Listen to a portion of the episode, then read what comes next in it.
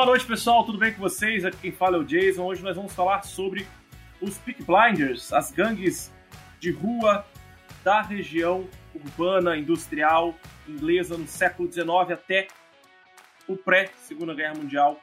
É, baseado, obviamente, no seriado da Netflix, na verdade, seriado da BBC, que vai ser aqui é, produzido pela BBC, mas também distribuído pela Netflix. E também baseado no game deles. Né? Hoje eu trouxe a participação aí especial do Thales, estudante do segundo ano, meu aluno aí no Colégio Seja. Nós vamos conversar bastante sobre a primeira temporada, as relações históricas entre o seriado Peaky Blinders e a realidade do que acontecia de fato ali na Inglaterra naquele período retratado no seriado e também no jogo, tá certo?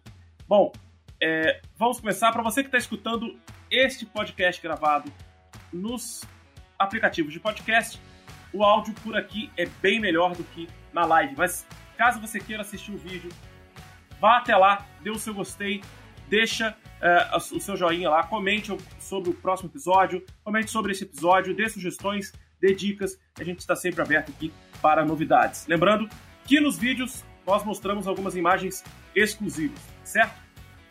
Para você que está aqui ao vivo conosco, seja muito bem-vindo. Para você que está aqui assistindo este vídeo gravado com base na live do podcast, seja bem-vindo também.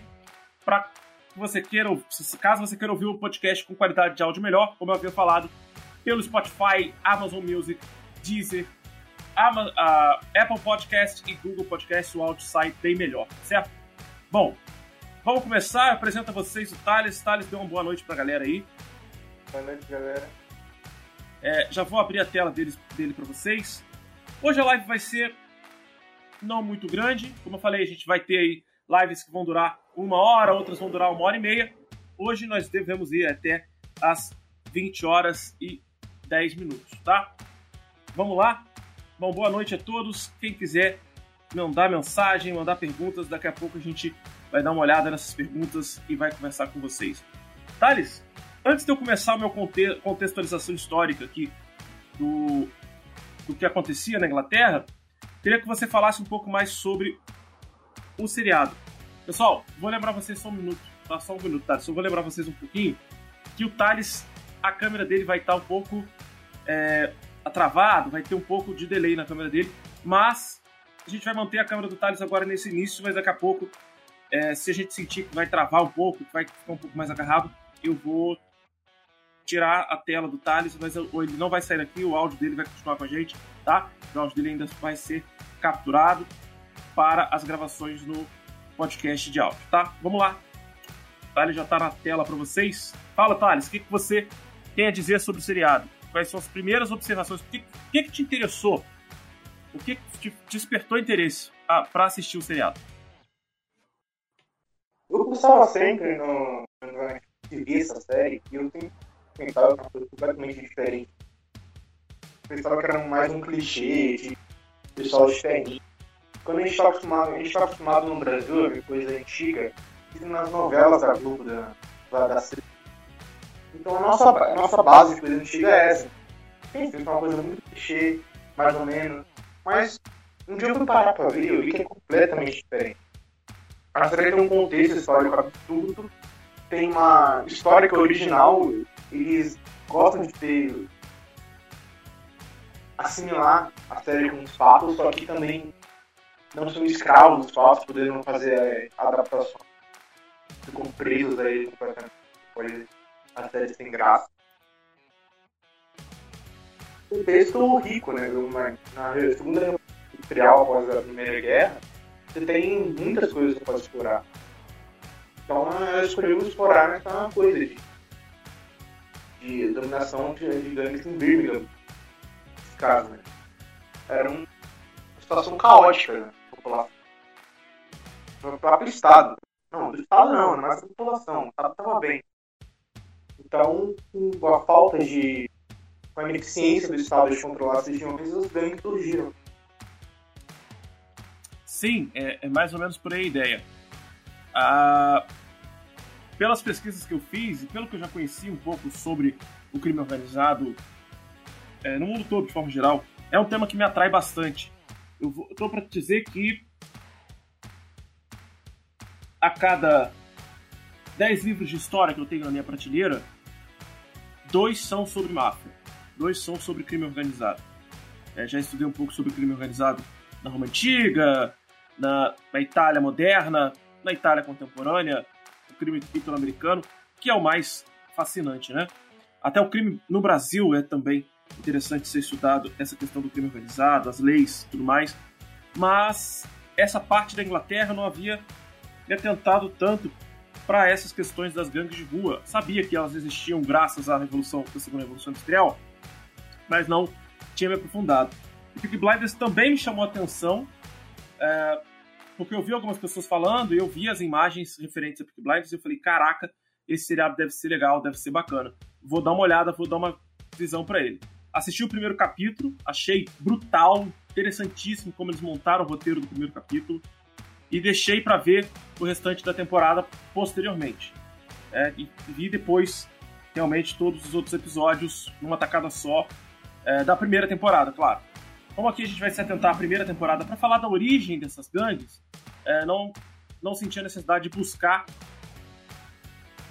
outros é, outros episódios além da primeira temporada para falar aqui no podcast. Claro que posteriormente pode ser que a gente venha é, a falar sobre outros episódios que eu sei que tem envolvimento com fascismo, tem envolvimento com perseguição ao comunismo, que já mostra um pouquinho disso na primeira temporada, e que a gente pode depois tratar sobre isso no futuro. Mas nesse momento, eu percebi que a evolução e a criação dessas gangues de rua eram exatamente por causa da situação precária desenvolvida naquela região, que é a segunda maior região urbanizada e industrializada da Inglaterra, né, que é na região oeste da Grã-Bretanha. Aliás, eu vou já mostrar essa imagem, porque eu peguei esse mapa para facilitar um pouco a vida de quem está assistindo a gente pelo YouTube.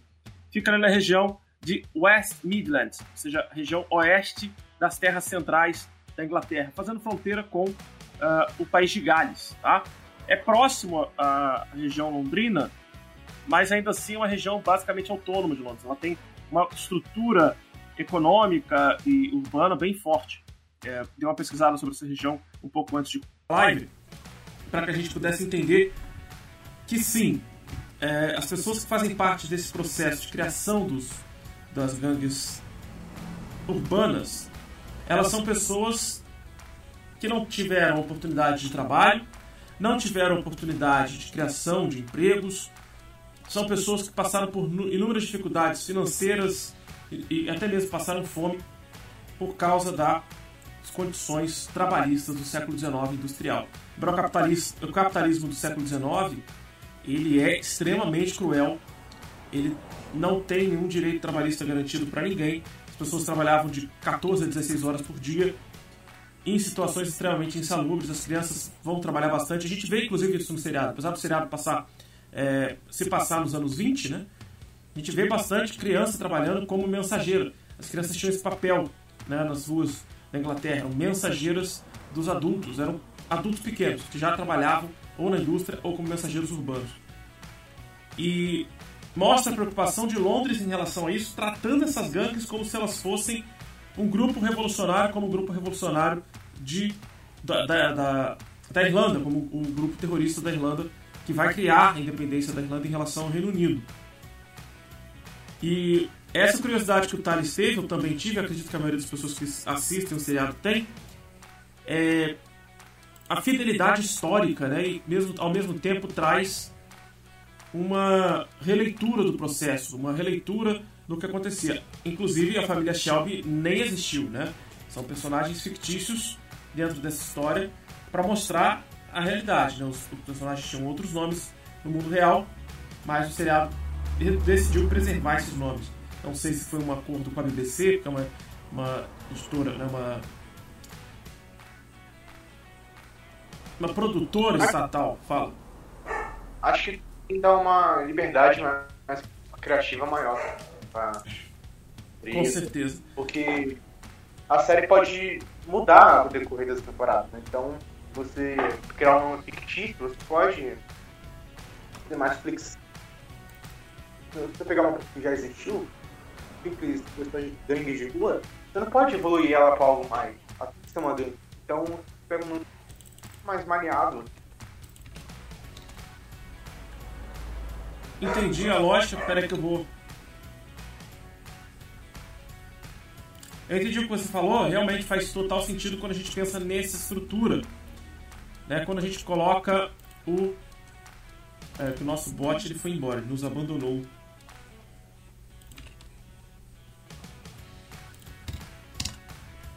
Pronto, agora ele voltou. Vamos lá. Já temos mensagens chegando aqui pelo Instagram. Aí, o bot foi embora de novo. Voltou de novo. Now recording. Agora é oficial, ele tá entre nós. Deixa eu dar uma olhada na mensagem que chegou aqui.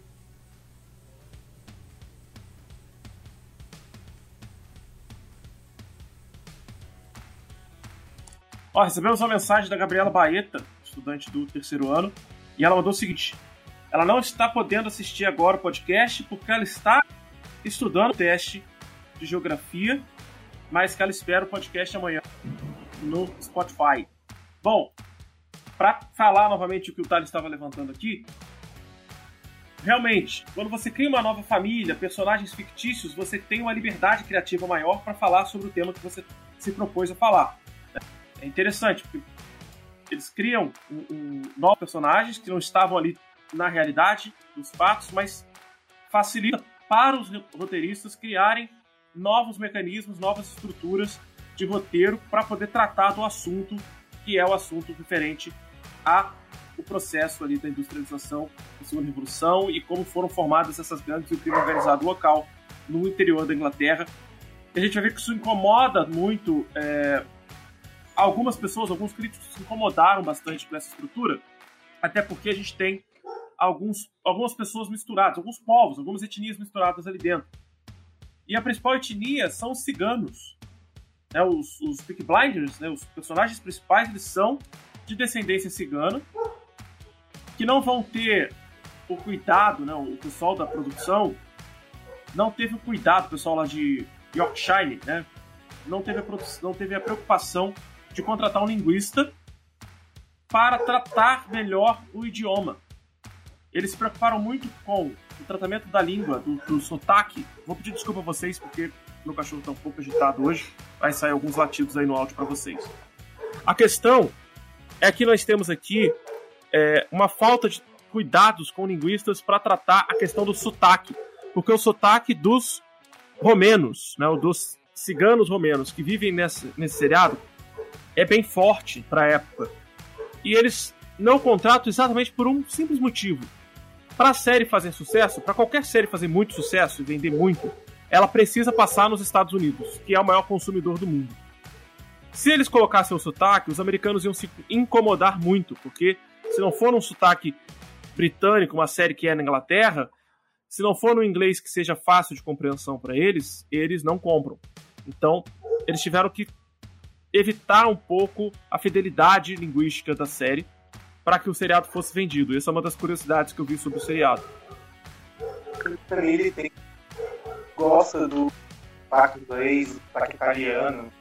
Resto, ele finge que ele fala como se fosse errado. Isso, isso. As pessoas estão falando errado inglês. Só o sotaque que ele já falando área. Exato, eles têm essa questão xenofóbica, com certeza. Eles, obviamente, aceitam um pouco mais o sotaque irlandês e o sotaque italiano, porque são duas etnias que fizeram, tiveram um papel importante na construção dos Estados Unidos, né? Tiveram um papel super importante na construção da costa leste americana. O pessoal que tá na câmera tá me vendo um pouco mais perto, porque eu tô aqui no meu microfone, ó. O microfone tá logo abaixo aqui, eu tô segurando ele mais perto para evitar a entrada de algum ruído. Bom, é, falando especificamente da formação desses caras, a gente tem que lembrar que nós vivemos ali, nós estamos falando da. O Thales, se você quiser manter sua câmera desligada, não tem problema não, tá, cara? Sem problema. Fui ligar, fui ligar esse ligar, direito. Não aparece pela internet. Pela internet não tá, não tá como deveria. Melhor deixar desligado para vai que começa a travar o áudio. É, é melhor, porque eu tô vendo que o seu áudio tá dando uma pequena travada. É melhor então deixar a câmera desligada. Sem problema. Bom, eu vou manter a câmera assim dupla na live, até porque o Thales não saiu, tá? Então não vou deixar a minha câmera individual como eu faço na apresentação. Vamos lá.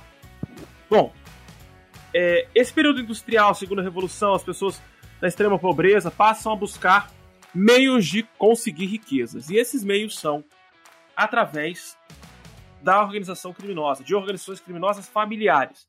Muito semelhante ao que já vinha acontecendo na Itália.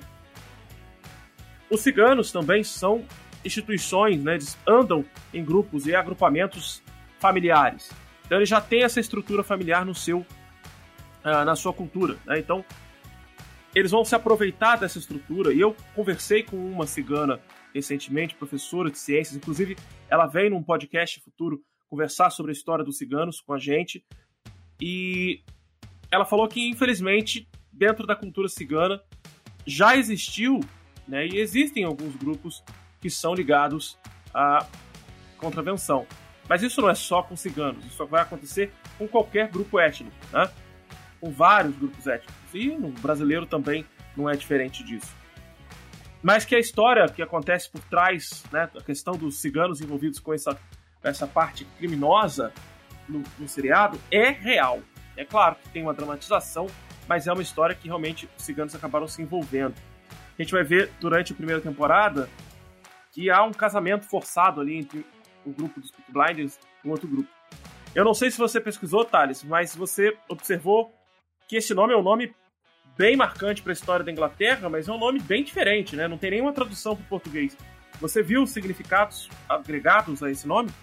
Sim, tem coisa que é, fala como se vestia, outras faz navalha, mas tem nada a ver. Muitas coisas, tem muito significado diferente e eu só até hoje não sabe direito. É, na minha pesquisa eu observei que realmente, o significado original ninguém sabe direito o que, que era, é, o que, que significa, e que hoje Peak Blinders ganhou um novo significado. O significado de Peak Blinders hoje é gangue. Qualquer gangue de rua, qualquer gangue urbana na Inglaterra recebe o apelido de Peak Blinders. De tão importante que foi esse grupo, tão importante que foi esse grupo para a história do crime organizado na Inglaterra. Eles perderam seu valor e foram completamente destruídos em 1930. Surgiram em 1890 mas foram destruídos em 1930. Por uma outra gangue urbana, não foi a polícia, não foi o Estado, foi uma outra gangue urbana maior que eles, que aceleradamente assumiu o poder no final dos anos 20, após a crise de 29. Foi a própria gangue do Billy Kinger. O personagem que já na série. Isso, isso. Diferente. Isso. Não sei se vai pesquisar, professor. Ah, uhum. Eu vi que o surgimento dessas gangues, que eram no começo sluggers, praticamente por volta de 1850, não surgiu meio que como uma revolta, porque na, era uma região muito pobre e a polícia. Uma revolta porque a polícia tinha mais poderes do que devia. A população achava isso. Aí surgiu umas gangues para tentar ter esse contraponto. Só que aí depois, conseguiram resolver esse problema que não foi resolvido, as gangues começaram a ser o próprio problema, mais que a polícia. Então, ali, frequentemente. Então, também teve uma origem diferente do Martinho. Não foi Sim. simplesmente. Sim, por, por, por, essa questão de pobreza e exclusão social, eles começam a se utilizar da, da violência dos protestos para conseguir os seus direitos. E aí eles começam a, a disputar contra a polícia e depois começam a ver que eles precisavam de dinheiro o dinheiro vinha através da contravenção. E aí, através do crime, e aí começa a se tornar de fato uma gangue, de fato um crime organizado, deixa de ser é, o objetivo a revolução pelos direitos trabalhistas, pelas melhores condições de vida. E eles passam a ser um problema, né? Eles passam a ser um problema tão grande, mas tão grande, que os operários que apoiavam eles, em um dado momento, começam a apoiar uh, as ideias desenvolvidas por Marx e Engels, né? as ideias do socialismo científico que já estava ali fervilhando em toda a Europa durante a Segunda Revolução Industrial, obviamente com totais justificativas, né? Ali era o momento mais tenso da história do capitalismo, onde as pessoas estavam morrendo de tanto trabalhar, sem saúde, né? As, as famílias estavam cada vez menores. Então, claro que o socialismo desenvolvido por Marx e Engels naquele período fazia total sentido. E a gente vai ver, inclusive, que o próprio seriado mostra isso, né? muito bem representado pelo Freddy também. Marxista, que é Isso. mostra essa parte do- socialista do- da série incrível. Mostra, inclusive, não deixaram uma época os operários se juntarem em grupos maiores que três, com medo de alguma revolta. É, é Então, falado no seriado, verdade. De trabalho, você não pode juntar em três pessoas, porque senão você pode se revoltar. Então, você é considerado. É considerado- ruim E considerado perigoso ainda por cima. Tem medo. Isso era considerado já comunista. Boa noite, Luísa. Boa noite. A pessoa que se reunia, né, com um grupo de mais de duas pessoas, formando três grupos, né, pessoas de eh, formando grupos de três pessoas, já era considerado motim, já era considerado revolta, já era considerado reunião comunista, tanto que a gente vai ver o Frederick sendo perseguido pela própria polícia como sendo foi preso, né, com a acusação de ter recebido dinheiro de propostas do governo russo, do governo socialista, que depois vai se tornar a União das Repúblicas Socialistas Soviéticas. E a perseguição ao comunismo era muito séria, porque o comunismo nesse momento era ligado às gangues. Por incrível que pareça, as gangues vão lutar depois contra o comunismo, porque eles entendem que os comunistas são um inimigo junto ao Estado, junto com o Estado, mas no entendimento do Estado, essas gangues, por terem surgido através de de reivindicações operárias, através de processos operários, elas, é, a polícia passa a entender que eles também são parte desse processo comunista. A gente vai ver que o próprio, é, o próprio, o próprio Thomas né, vai em busca da polícia para denunciar o, o- o cunhado comunista e tudo. Ele tem medo. tem uma coisa lúdica da democracia inglesa de agora todos os cidadãos poderem é, exercer esse sujeito de liberdade, mas sei, mostra que na verdade, se você era comunista, você vai ser perseguido, um líder comunista, você vai ser perseguido como se não fosse uma democracia. Porque você é como mesmo assim considerado uma ameaça. Ok, que eram líderes sindicais, coisas do tipo, a mesma coisa. Exatamente. E pode- poderia surgir, né, as, as famosas trade unions, né, os sindicatos eram temidos nesse período. Por isso que houve a restrição eh, do governo em questão de reuniões para até três pessoas. Tanto que no, no seriado Frederick brinca, né, fala que eh, era, já que todos estavam reunidos ali, era para ficar em grupos de três pessoas, distantes um pouco um do outro, para que não gerasse eh, problema com a polícia. E logo depois vem a sirene da- do horário de trabalho, né, do, do fim do expediente, e eles saem correndo para divulgar ali os ideais socialistas que o Frederick já havia passado. Inclusive o filho é muito né, importante. É, eu não Marx. é, Foi o o- nome do Marx. É, É, chama Call, né? É Call. Karl Marx, é. Em homenagem. Essa cena é muito importante também, porque fica muito claro como a, a guerra deixa ferida em qualquer núcleo. Seja nos gangsters, na polícia, em qualquer núcleo a guerra deixa uma ferida. E nesse discurso, o, o Freddy fala: o mesmo sino que tocavam pra gente na guerra estão tocando agora pra gente se separar. Exato, e a gente vê também as sequelas causadas no próprio grupo dos Peaky Blinders, né? A gente tem um personagem, eu não vou me lembrar do nome dele, que logo no primeiro episódio ele né, já tem sequelas graves, né? Ele tem problemas psicológicos seríssimos da- em consequência da guerra. O próprio, próprio Tommy é o, o personagem principal. Tá óbvio. Oi? Ele tem que usar ópio pra dormir. Isso, ele tem que usar ópio pra dormir. E o personagem principal, ele tem um, um- uns sonhos recorrentes dentro da trincheira, né? Ele tem pesadelos com a trincheira da Primeira Guerra Mundial. Aí só pra lembrar vocês, o seriado se passa nos anos 20, mas os Peaky Blinders são do século 19. E a gente tá falando aqui de como eles chegaram a esses anos 20. O seriado mostra, obviamente, a ascensão, né? o, o- auge eh, da- dos Peaky Blinders dentro do, do crime organizado. Eles vão de forma sangrenta, de forma estratégica, inteligente também, porque eles eram homens inteligentes.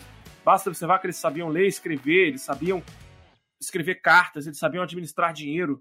Inclusive a, a tia, né? A tia dele, a personagem que faz a tia dele, que é a contadora, ela é a tesoureira de todo o, o processo. E o que eu achei interessante também é que o personagem do inspetor é real, né? Ele foi um inspetor cruel pra caramba, muito ligado ao Churchill. Ele realmente, ele realmente convocou os 100 homens. Pra... Ele, ele fez a convocação é, porque ele já tinha uma certa moral com o Churchill, porque ele vai ser o cara que vai matar um monte de irlandês na disputa da Irlanda pela sua independência, lá a disputa contra o grupo terrorista é, irlandês, do Irã, do Ira, desculpa, Ira. Aí ele vai ter esse conceito, por isso o Churchill diz para ele coordenar as ações da polícia e dos agentes de, de investigação, como é o caso da personagem é, que é mostrada pra gente, que é uma personagem, uma personagem inventada pro seriado, né? Grace. Isso, ela vai, ela vai ser colocada ali para investigar os Blinders e ela meio que desmonta a coisa toda, né? O... E dentro desse processo a gente vê que os Peak Blinders, não só como uma gangue, olha que curioso, não só como uma gangue, tinha envolvimento com a polícia, tinha envolvimento com o crime, tinha envolvimento com extorsão e tinha envolvimento com a política, porque apesar da primeira temporada não mostrar isso, é, se a gente for pesquisar todos esses grupos de crime organizado, todos eles acabam crescendo politicamente tanto, mas tanto, que chegam a uma região política, a um, a um processo político. Vão utilizar da sua influência política, né, sua influência com a, a população, geralmente pobre ou operária, né, ou uma população de trabalhadores que veem nessas pessoas uma forma de conseguir é, os seus direitos garantidos, e ao mesmo tempo eles vão através do medo conquistar o voto, né? pessoas que não votarem neles acabam morrendo. Então, a maioria dos grupos de crime organizado acabam assumindo cargos políticos ou financiam carreiras políticas. A gente vai ver isso, inclusive, na história do Brasil, isso é nítido, claro. Né? É, e alguns têm envolvimento com a própria polícia em vários lugares do mundo. Né? É, isso é comum na história da humanidade, infelizmente. É óbvio que existem mecanismos de combate a isso a todo tempo. Mas a gente vai ver que a polícia desse momento também era uma polícia extremamente cruel que torturava mesmo. Né? A gente viu um membro do Partido Comunista ligado ao Frederick que vai ser torturado até a morte. Né? E, e para que ele fosse a preso. Polícia não militarizada, diferente do Brasil. Até sendo uma polícia militarizada, ainda assim consegue fazer horrores. Exatamente. Fazer teste. Porque eles, porque eles, é, eles usavam cacetete, não usavam arma de fogo, né? Só quem tinha arma de fogo era o, era o inspetor. Mas essa, essa estrutura é por causa do medo gerado com o fim da Primeira Guerra Mundial, né? O fim da Primeira Guerra gera um medo absurdo de novas revoluções comunistas acontecerem. É, vamos lembrar que a Primeira Guerra Mundial acaba com a retirada da Rússia da guerra exatamente por causa da Revolução Russa e a morte da família czarista, né? Morte do Nicolau II, seus filhos e sua esposa. Não só eles, mas os irmãos, os primos, os tios, todo mundo que tinha o sobrenome Romanov, a gente vai falar dos Romanov em, outro, em outra oportunidade, em outro episódio, mas todo mundo da família Romanov é assassinada pelos revoltosos lá na Rússia, antes da criação do governo é, da Rússia mais ditatorial. Então o medo existia na Europa. Né? Os Estados Unidos tentam ajudar, investir um pouco nessas regiões, a Inglaterra também, principalmente França, Itália e Alemanha, é, que já tinha ali alguns ideais comunistas já à flor da pele, por causa da Segunda Revolução, né, que foi acelerado durante os anos 20. E por isso a gente tem o chamado loucos anos 20, os brilhantes anos 20, que vai gerar muita riqueza para os Estados Unidos, um desenvolvimento econômico muito grande, além do, da reconstrução da Europa. Tudo isso está ligado à chegada desses grupos, é, desses grupos criminosos na Inglaterra. E esse grupo em particular, por ser um grupo cigano, é um grupo nômade que vai ser expulso de vários outros países antes de chegar ali naquela região e sofrer bastante antes de determinar que vai ser criado, é, vão, vão trabalhar de fato dentro do crime organizado. E o interessante é que eles começam com algo básico, bobo a princípio, né? Que é a corrida de cavalos. É, a questão da corrida de cavalos. E também nosso desespero, né? O desespero dos, dos soldados que saíram da batalha agora chegaram no país deles numa condição precária. Então, o Freddy fala isso numa hora, quando eles vão dar o dinheiro para ele, fala, o dinheiro de viúvas e de homens desesperados. Porque um, são pessoas que, por não terem a lei trabalhista hoje, a valorização, seria uma coisa pífia. Então, recorriam todos os meios para poder ganhar um pouco a mais do que conseguiam também. Isso, e, e a gente vai ver que essas pessoas voltaram da guerra, assim como todos os soldados voltam da guerra, sem preparo algum para viver em sociedade, para trabalhar na indústria, para trabalhar no comércio, para conseguir gerenciar dinheiro, para conseguir gerenciar a sua própria família. Eles vivem traumas da guerra, eles não conseguem manter uma relação com as suas esposas, uma relação amigável, amorosa, são geralmente muito agressivos, são agressivos com os próprios filhos também. É, a gente vai ver muito isso depois, mais recentemente, nos Estados Unidos, com os sobreviventes e os famosos heróis americanos das guerras do Irã, do Iraque, do Afeganistão é, e também da guerra do Vietnã, né? As pessoas sobreviveram voltaram cheias de sequelas. Isso não foi diferente na Primeira Guerra, que foi a guerra mais sangrenta da história da humanidade, né? E o curioso é quando a gente vê a morte de um cavalo, quando tem o assassinato de um cavalo né, pelo, pelo Thomas, pelo Tommy, ele vai matar o cavalo por um motivo. Ele, é, tem um momento que ele fala, por um motivo. Primeiro, o cavalo tá doente, não vai servir mais para corrida, né? Ele mata o cavalo e ele diz que viu muitos morrerem na guerra.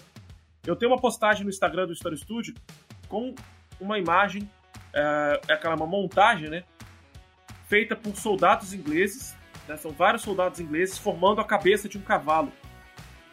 8 milhões de cavalos morreram na Primeira Guerra Mundial. Morreu mais cavalo do que gente na Primeira Guerra Mundial. Porque ah. era a força motor da época, né? Eles usavam a tração animal para carregar canhões, para carregar soldados. Na Primeira Guerra ainda teve muito cavalo sendo utilizado, por isso morreram muitos. E eu acho, por isso que eu achei curioso eles usarem a corrida de cavalo como um, uma alavanca para conseguir mais dinheiro. Então eles vão usar o dinheiro de pessoas desesperadas que vão apostar em cavalos para conseguir ganhar mais dinheiro. E o dinheiro das viúvas, na verdade, são as pensões, né? Da, da, que eles acabam retendo as pensões das mulheres que perderam seus maridos na fábrica ou na guerra e que vão acabar apostando parte das pensões ou vão ter que pagar as dívidas que os maridos deixaram. Muitos ficavam com dívida de jogo, isso também existe até hoje, né? Só que eles eram ilegais, né? Existia o jogo legalizado, mas eles estavam trabalhando de forma ilegal, porque naquele tipo de bairro, um bairro operário, não tinha ninguém legalizado, só quem tinha muito dinheiro poderia é, apostar e trabalhar em casa de apostas. Só que eles não são tão bonitinhos e bonzinhos e o seriado já mostra isso pra gente. Lógico que com menos violência do que na realidade. É, eles começam com os jogos de aposta a cavalos, com cavalos.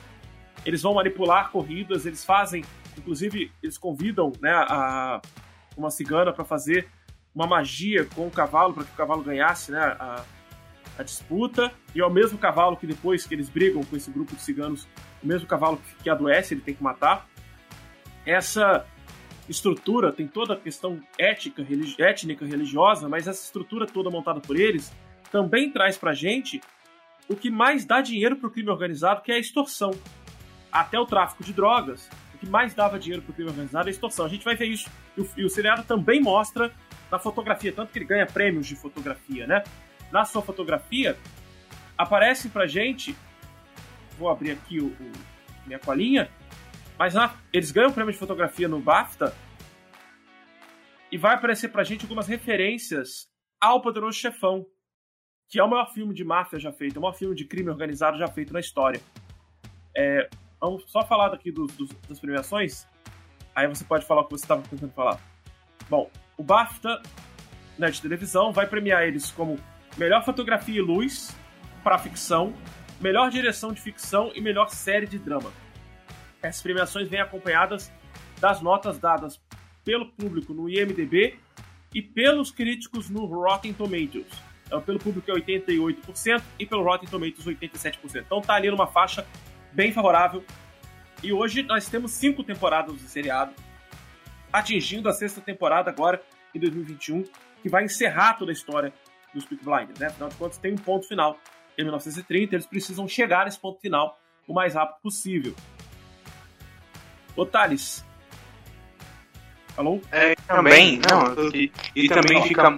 A distorção fica muito explícita na série também, quando o barman tá conversando com a Grace, que acabou de ser contratada, e ela vai meio que cobrar o, o a bebida do, dos Speaking Bars. Ela fala, não, pra eles é de graça, pra eles é pro ponto da casa.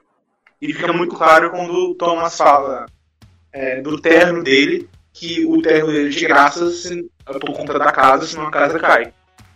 Exato, exatamente, né? Com, com os chineses, né? Com chineses Sim. que têm uma casa de prostituição escondida por trás de uma alfaiateria. E são caríssimos os ternos, mas ele consegue os ternos de graça exatamente porque ele tem essa relação econômica e política, criminosa, mas é econômica e política, com uh, esses chineses. E o, o processo todo de extorsão vai ser presente em todos os grupos de crime organizado. Todos têm o um processo de extorsão. Seja extorsão do comércio, seja extorsão da própria população. Né? E isso está presente, inclusive, na nossa sociedade. Né? Quantas vezes a gente já viu notícias, já ouviu falar, por exemplo, que o valor do botijão de gás em comunidades controladas pela milícia no Rio de Janeiro é três vezes maior, né? Só tem acesso à internet quem paga uma mensalidade para o tráfico de drogas no Rio de Janeiro ou para a milícia, né? e, e, a qualidade é menor, porque é gato, né? Vai fazer um gato de internet, vai fazer um gato de, de luz, vai fazer um gato de água, um gato de, de televisão por assinatura. Tudo isso é pago por valores absurdos para esses grupos que vivem da extorsão. E quem não pagar, quem não quiser, tá morto. Quem for contra tem que sair, senão morre. Isso é comum em vários grupos organizados para eles manterem o seu poder, para manter o poder em suas mãos e para manter também um lucro. Que é um lucro fácil, né? Você ameaça a pessoa te dar o dinheiro, se ela não te der o dinheiro, ela tá morta. Então a pessoa, para sobreviver, ela vai acabar te entregando o dinheiro.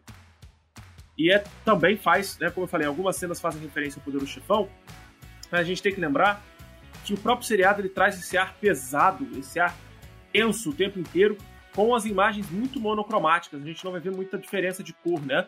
A gente vai ver muita coisa cinza, preto e branca. As roupas dos Peak Blinders são cinza, preto e branco. E como a gente havia falado anteriormente sobre a questão do nome, né? É, o nome faria referência à navalha presa na aba do, da boina, mas não há comprovação científica histórica sobre isso. Até onde a gente sabe, eles pregavam uma ferradura de cavalo não tem essa ligação com os cavalos, eles pregavam uma ferradura de cavalo logo abaixo aqui da aba do chapéu para lutar. Eles usavam isso como soco inglês. Um autor dos anos 70 vai pegar a história dos Peaky Blinders e vai escrever um livro. E esse livro é, vai se chamar A Walk Down Summer Lane. Né? Esse livro não tem tradução em português. É publicado pelo autor inglês John Douglas. E ali ele vai dizer sobre as navalhas. É o primeiro cara que vai falar sobre as navalhas, só que ele escreve um romance. É, então não tem comprovação científica do que ele está falando. Ele diz que em vez de colocarem uma ferradura, eles usavam navalhas. E o ataque acontecia da seguinte forma: eles tiravam o chapéu para atacar por uma questão de respeito, né? Eles tiravam o chapéu pro adversário, como um cavaleiro, e partia para o ataque. Só que o cara esperava ele tirar o chapéu, achando que ele estava tirando o chapéu por cavaleirismo, na verdade, ele estava pegando o chapéu como arma, ia com a navalha direto na testa do adversário para cortar a testa do adversário e o sangue escorria para os olhos é, do adversário, cegando ele aos poucos. Aí o nome blinders, né, os cegadores. Ou atingia com a navalha diretamente nos olhos do adversário, do inimigo, para que ele ficasse cego de uma vez só. Essa é uma das teorias que foi levantada, levantada nesse romance lá no Walk Down Summer Lane, porém não há comprovação histórica. A única parte que a gente sabe é que eles usavam ferradura nessa aba do chapéu.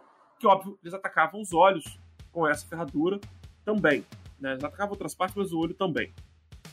Porém.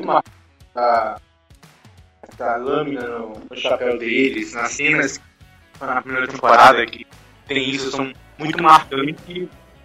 O, o próprio Freddy fala que é uma coisa especial deles quando ele pega a lâmina que sai da, da boina do Tommy.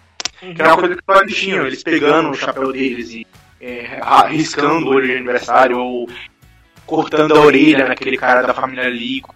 Uhum. Aquela. No, na corrida de cavalo.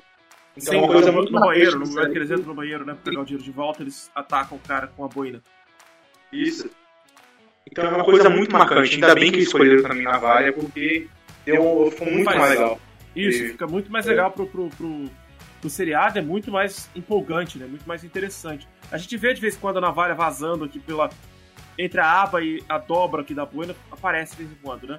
Tem um dos um dos Blinders, aquele irmão dele que fica mascando é, palito de dente, né? Ele carrega um palito de dente aqui na ponta da aba, sempre para trocar o palito para poder mascar outro palito. É. O mas o que eu tava falando é que também há outras teorias essa teoria da, da lâmina de barbear ela cai por terra quando a gente para para observar que as lâminas portáteis de barbear elas só vão ser criadas em 1906. Não, 1903, desculpa. Nos Estados Unidos. E nesse momento, a Inglaterra e os Estados Unidos não tinham uma boa relação é, geopolítica. Mas, em 1908, é construída a primeira fábrica de lâminas de barbear na Inglaterra. Mas era caro, né? Isso, era muito caro. Mas para eles não era algo muito caro, não, porque os Peaky Blinders.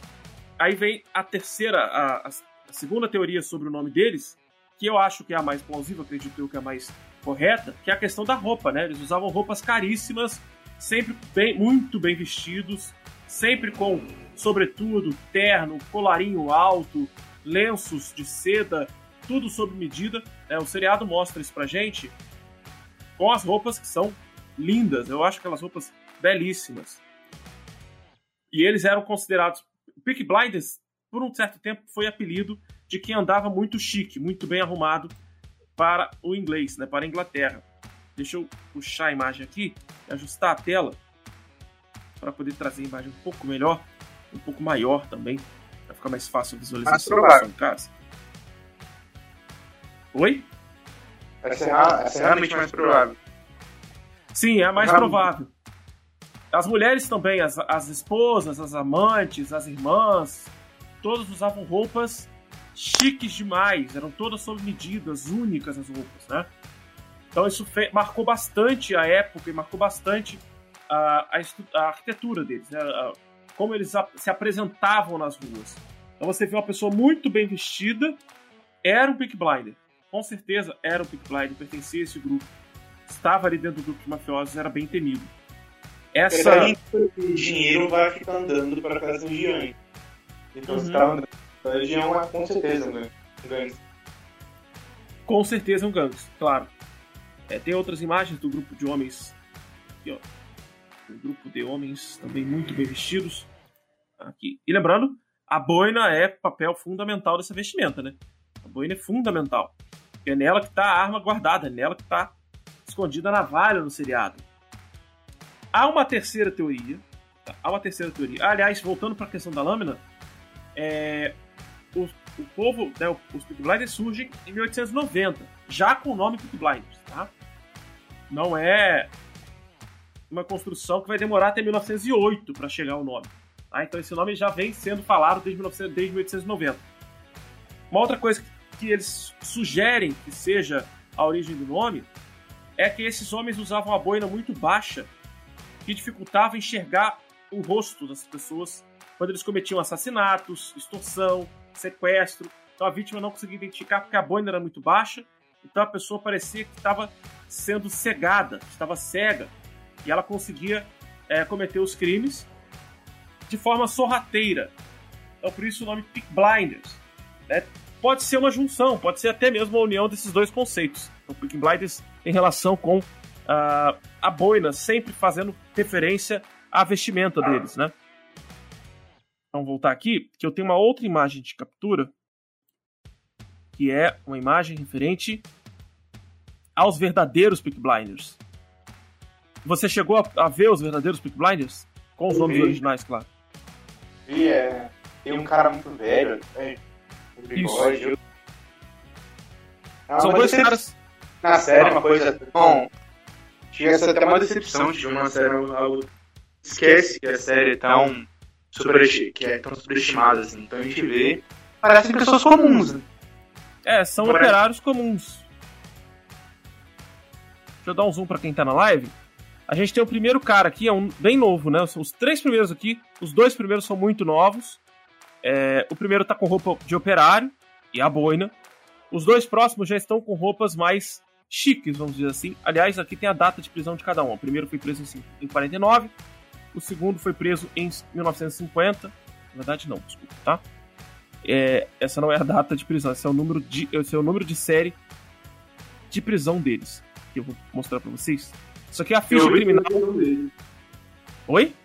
Eu vi sobre a prisão deles que quando eles foram presos, o Pink Bala estava muito grande, tá? já era uma gangue muito grande. Então aí ocorreu algum incidente, alguém foi morto por uma tijolada e eles queriam prender alguém da gangue. Aí conseguiram prender só esses três. Então provavelmente não eram muito grande da gangue.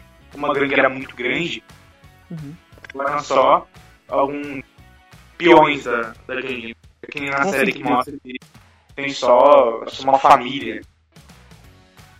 Mas a, a, a, a data de prisão tá aqui, ó, na ficha, achei a ficha. Tá aqui, ó. Dia 13 de outubro de 1904, eles prenderam os dois primeiros jovens aqui, ó. Que são bem novinhos, né? Não, não deviam ter tanta participação assim dentro da organização criminosa. O primeiro com roupa de operário e o segundo com uma roupa mais bem organizada, mais bonitinha. Mas o terceiro cara, ele vai ser preso ele é mais novo, ele é mais, ele é mais velho, quer dizer, que os outros dois primeiros, ele só vai ser preso dia 29 de outubro, ou seja, uma semana depois, duas semanas depois praticamente.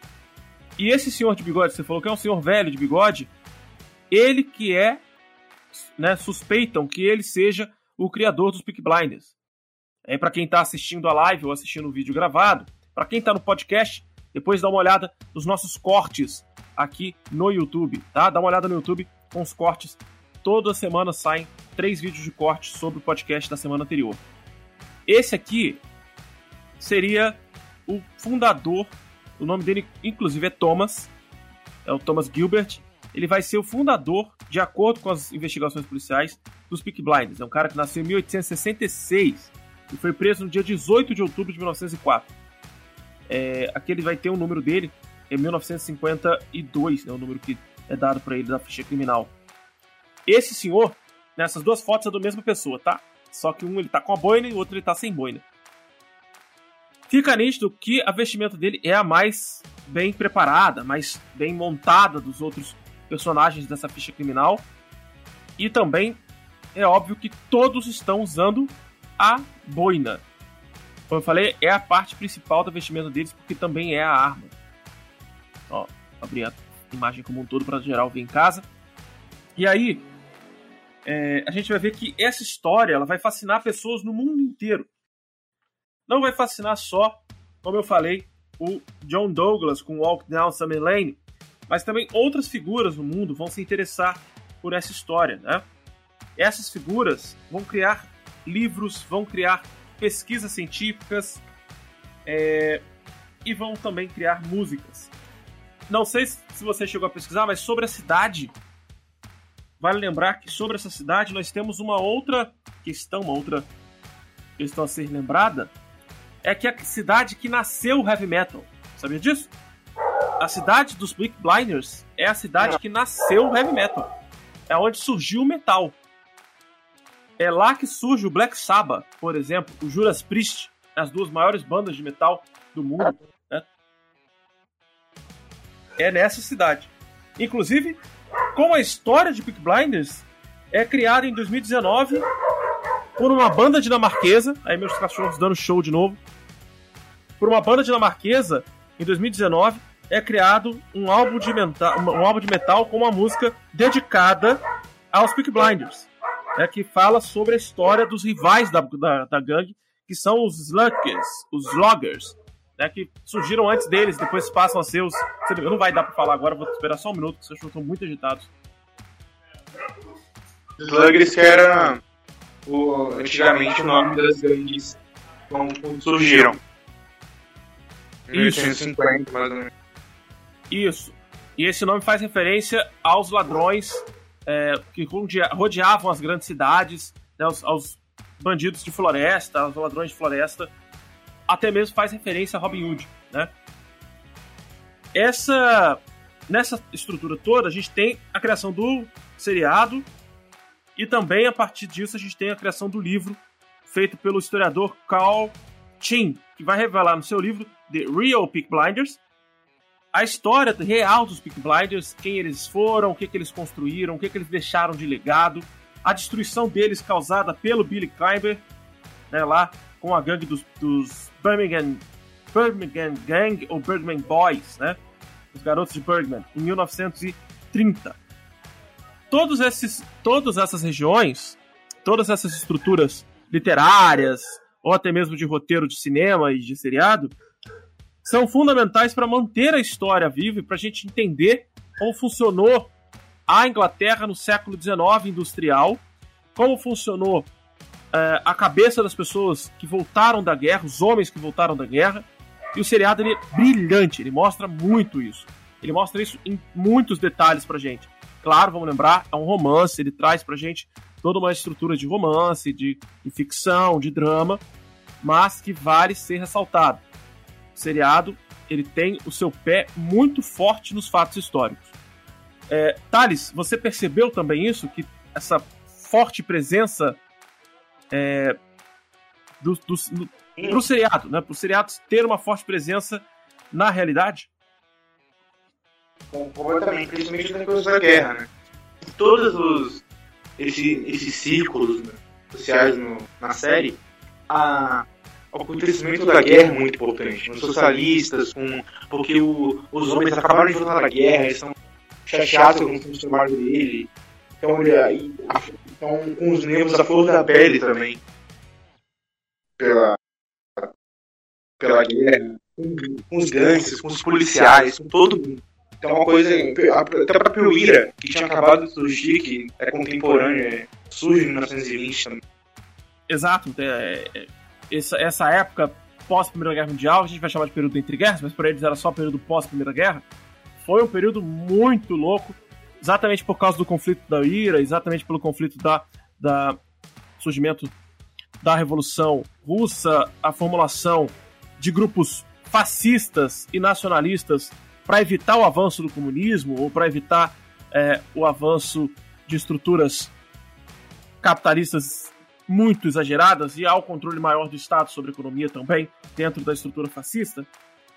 E aí, a gente vai encaminhar agora para os cinco minutos finais dessa, desse nosso podcast, dessa nossa live.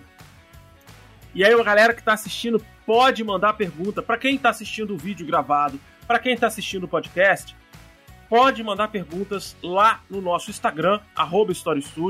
Pode mandar perguntas nos comentários do vídeo aqui no YouTube ou dos cortes dos vídeos no YouTube. Lembrando, sai corte de vídeo segunda, terça e quarta. O primeiro corte ele é mais curtinho, o segundo né, tem mais ou menos 2, 3 minutos, o segundo corte vai de 4 a 5 minutos, e o terceiro corte na quarta-feira ele é mais longo, ele tem ali dos seus 6 a 10 minutos, tá? Bom, falando sobre. Já que ninguém tem uma pergunta ao vivo nesse momento, e quem está ao vivo tem o direito de pergunta agora nesses minutos finais, fica mais fácil de responder, claro, ao vivo. A gente responde na hora, como não foi, como foi no último episódio. Nós respondemos várias perguntas do Morelli e do. Cara, não vou lembrar seu nome. Mas você perguntou pra caramba, trouxe muita informação essencial. É o Leonardo. Leonardo? Foi o Leonardo, né? Bom, para chegar nesses minutos finais, eu gostaria de lembrar que a série foi muito bem recepcionada pela crítica e surpreendeu muito a crítica. E aqui eu vou pegar uma colinha minha. Fala o seguinte: a série foi particularmente celebrada pela cinematografia elegante e performance carismática. Porque apesar da violência, apesar de toda a questão criminosa, você se envolve com os personagens. A série consegue te apresentar os personagens e você passa a conhecer os personagens e acreditar naqueles personagens, né? Ele mostra e até aí... um código de conduta do crime. Pra, Sim, pra é. Tá... um criminoso abstrato que só age pela maldade. Então esse código, é código de conduta você consegue mais identificar ele como um ser que, apesar de não ter os valores iguais das pessoas, tem seus próprios valores. Exato, não é aquele vilão da Disney que ele é mal só porque ele é mal, né? Porque ele é mal. Ele, ele é um criminoso que tem todo um código de conduta, não só de vestimento, como a gente pode ver, ele tem todo, toda uma questão é, é, voltada para moral, para ética, né? Para a questão toda pensada para manter uma estrutura dessa, desse crime organizado. Aliás, isso também serve como base para a gente pensar, por exemplo, o filme John Wick, né, que tem lá o crime organizado todo estruturado, bonitinho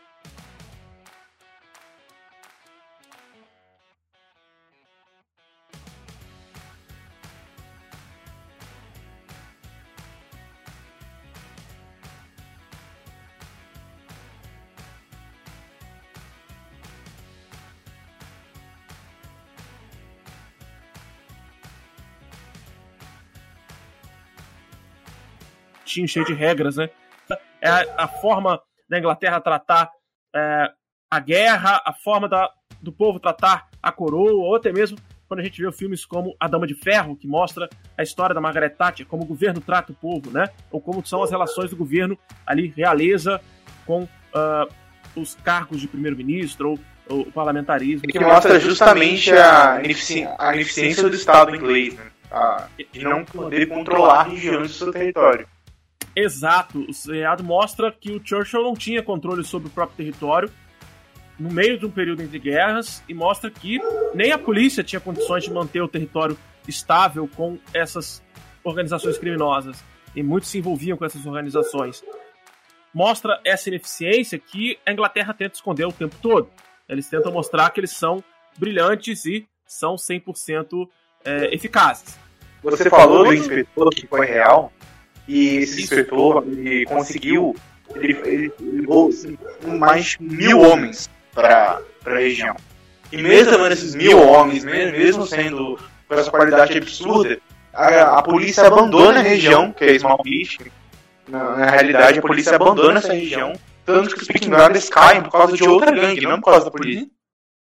Então, eles não conseguem por outra gangue mesmo. ainda. Eles não conseguem eles tentaram de fato e aí, para chegar nesse finalzinho, eu tenho duas informações interessantes. A primeira, não sei se você jogou o jogo, né? O jogo foi desenvolvido pela Curve Digital. Uh, o jogo da Curve Digital é muito legal, muito, muito legal. É, é um jogo que é baseado em tempo. Ele é baseado na série, obviamente, mas ele é um jogo de aventura e puzzle, um jogo de aventura e quebra-cabeça. Eu posso trazer gameplay disso depois aqui no canal, é, para vocês assistirem aqui no YouTube, obviamente mas eu posso também levar para Twitch para a galera comentar e interagir mais. Mas olha só, esse jogo é, eu achei muito interessante jogar porque ele, a história dele é anterior à história do seriado. Mostra como a família Shelby chegou a, a ser a família formadora, se tornar a família que ela é importante dentro dos Peak Blinders e como o Tommy assume esse posto importante dentro da família também mostra, e também é um jogo que você trabalha com uma linha de tempo, né? Você tem ações a serem feitas dentro de um determinado período de tempo, você pode voltar ou adiantar o relógio para fazer essas ações, aí vai depender do puzzle que você tem que resolver, vai depender do quebra-cabeça que você tem que resolver. Eu achei divertido, o gráfico é lindo, tem muita coisa do cenário, da vestimenta, né, do vestuário do seriado, tem muita referência ao seriado, claro, é baseado no seriado, né? E foi muito elogiado, ganhou alguns prêmios esse jogo. Ele saiu para Steam, Nintendo Switch, Play 4 e Xbox One. E outro detalhe, que fica aí uma informação inútil para a gente encerrar, chegar no finalmente dessa, desse podcast, é que no ano de 2018, presta atenção nessa informação que ela, ela pode parecer inútil, mas ela é interessante para entender a importância que a série tomou na Inglaterra, tá? Em 2018, a série ganhou tanta importância na Inglaterra que o Office of National Statistics ou Statistics, não sei nem como pronunciar isso, é, o Escritório Nacional de Estatísticas da Inglaterra percebe que o nome Arthur ele subiu para o top 10 nomes masculinos pela primeira vez desde 1920 por Nossa. causa do Arthur Shelby. Tá? Por causa do Arthur Shelby. Não é nem por causa do Tommy, é por causa do Arthur Shelby. E Ada, o nome Ada, que é o nome da irmã deles, né? Como a gente havia falado, se casa com Frederick, que é comunista, põe o nome do filho de Karl Marx. A Ada, o nome Ada salta para o top 100 de nomes femininos pela primeira vez em um século. Ou seja, em 100 anos, o nome Arthur não entrava entre os 10 nomes mais dados a crianças na Inglaterra. Criou proporções imensas. Criou uma proporção gigantesca para o público inglês. É tanto que os personagens são muito queridos, os atores passam a ser muito admirados pela sua atuação no seriado. É, acho que o povo inglês está tão acostumado a ver coisa, coisa sobre a realeza, sobre a nobreza, sobre vitórias, que pela primeira vez quando eles observam algo negativo sobre a sua história, meu cachorro tá difícil hoje, cara, tá complicado. Quando eles vão observar algo, toda vez que eu vou falar, ela fala, ela grita junto, ela late junto. Toda vez que eles vão falar algo sobre a história que é negativa a história deles, eu acho que eles admiram isso. Acho que eles entendem que eles são uma sociedade normal, né? E pela primeira vez aparece na televisão, aparece esse crime organizado na TV, que eles sabem que eles têm esse crime lá, mas. Também é mais algo mais é, próximo do povo, né? Porque o povo não tá a par do que tá na realeza, então é algo muito distante. Exato, também tá bem mais próximo do país, povo. Porque não precisa se conectar muito. Uhum. Aqui você mostra a região de Birmingham, mostra como as pessoas falavam, como as pessoas viviam na época. Então tem mais essa proximidade. Uma boa parte do seriado foi gravada no museu a céu aberto. Esse museu ele foi ele, ele foi reconstruído, né? Eles reconstruíram uma cidade industrial da Segunda Revolução e você pode visitar esse museu a céu aberto e foi onde eles gravaram a maioria das cenas. Algumas cenas foram gravadas em Liverpool, porque a cidade mesmo original da, do que acontece essa história na vida real, ela já se modificou tanto, já sofreu tanta mudança. Hoje ela é extremamente moderna, então não fazia sentido mais gravar lá dentro. Eles vão gravar em Liverpool, vão gravar em outras cidades que mantêm estruturas industriais do século XIX. Então é isso que a gente tinha para falar aqui sobre Peak Blinders. Mas qualquer dúvida sobre o seriado, sobre a história, sobre a realidade, sobre todas essas questões, mandem pra gente nos comentários. Para você que está escutando a gente pelo podcast, lá do Castbox, tem uma seção de comentários no Castbox. Né? O Castbox que é um aplicativo onde eu hospedo originalmente o podcast. Assim que eu editar esse áudio amanhã, vocês vão receber primeiro no Castbox e dentro de 10, 15 minutinhos ele sai para as outras plataformas. E lá no Castbox você consegue comentar, você consegue seguir o meu podcast à vontade, caso você queira ter um, um- um acesso aí mais recente exclusivo, tá? Lembrando, toda a nossa produção, tanto do podcast quanto aqui da live e os cortes de vídeo são totalmente gratuitos, tá ok? Se você quiser contribuir, quiser ajudar a manter o projeto, faça como outros colegas de vocês já fizeram, como alguns amigos aqui do canal e do Story Studio já fizeram. É, nas últimas semanas nós recebemos aí algumas doações. Muito obrigado aos doadores, pediram para não revelar os nomes e eu vou respeitar isso a eles, já conversei com eles é, em particular. E eu vou deixar o link aqui do PayPal na descrição do vídeo, também na descrição do podcast. Tem o link do nosso PayPal. É, futuramente eu vou deixar também o link do Pix. Vocês podem doar a quantia que desejarem. De 10 centavos a quantos mil reais vocês quiserem. Vai contribuir bastante para manter o projeto em continuidade. Thales, você tem alguma conclusão a ser feita sobre o seriado, sobre a história dos Peak Blinders? Pra gente encerrar? Não mexa com os Peaky Blinders. não mexa com os Peak Blinders. Essa é a conclusão que o Thales chegou. Bom, pessoal, é, Thales pode despedir da galera aí. Fechou, galera. Boa noite. Tchau, tchau, pessoal. Tenham um ótimo dia e que voltem sempre para novos episódios, novos conteúdos e acompanhem nossas redes sociais, arroba Story Studio e também o nosso site storystudio.com.br, que lá sempre sai novidade para vocês, seja mapa mental, artigo, resenha, notícia e vídeos com podcasts. Até breve, tchau, tchau, valeu e falou!